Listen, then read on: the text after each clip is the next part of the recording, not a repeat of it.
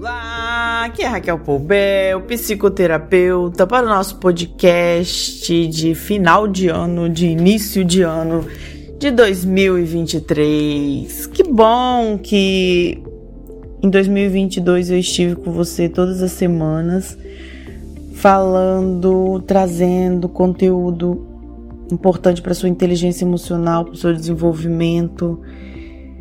É um prazer estar com você toda semana. E hoje eu quero falar com você sobre a identidade, porque nós somos seres únicos. E nós temos uma identidade.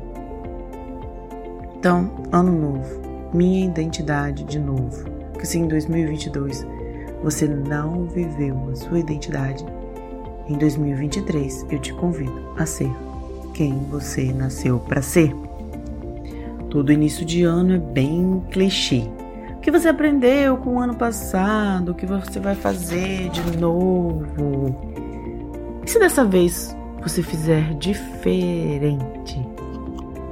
Hum? E se dessa vez você olhar realmente para a pessoa que você é, a pessoa, não olhar para as coisas que você conquistou, porque as coisas elas são consequência da pessoa que você é. Olhar para os sentimentos que você tem, para os resultados, os seus resultados, as pessoas que te rodeiam, enfim, tudo que compõe a sua identidade. Você olha para a sua identidade. Eu te convido justamente a fazer isso hoje. Para que você não dependa de início e de final de ano para tomar suas decisões. Viver como merece. Ter a sua identidade restaurada. A identidade, elas são características que te fazem única em todos os quesitos, desde o corpo físico, mental e espiritual, o ambiente que você vive, tudo. Muitas vezes, por querermos ser pertencentes na sociedade, acabamos por deixar nossa identidade de lado e vivemos o que os outros esperam. Na biologia, a identidade é a possibilidade que está entre 300 bilhões de combinações.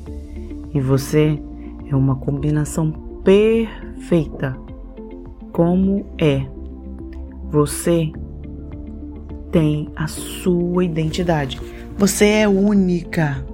Não fique querendo participar, ser integrante de grupos que não tem nada a ver com a sua identidade, só por pertencer, para aparecer. O fato de você ser única te dá, te dá liberdade para buscar o que te faz bem. E o que, que te faz bem? Não necessariamente é o que faz bem para o outro. Então decida em 2023 viver quem você nasceu para ser, abençoada como é, por ter os seus atributos, por ser do jeitinho que é. Talvez você se culpa por coisas que já fez. Entenda, tudo que você passou, tudo que você fez são lições, são seus aprendizados. Eles são sua força. Então tenha orgulho da sua história. Tenha orgulho de quem você é. Você tem uma identidade.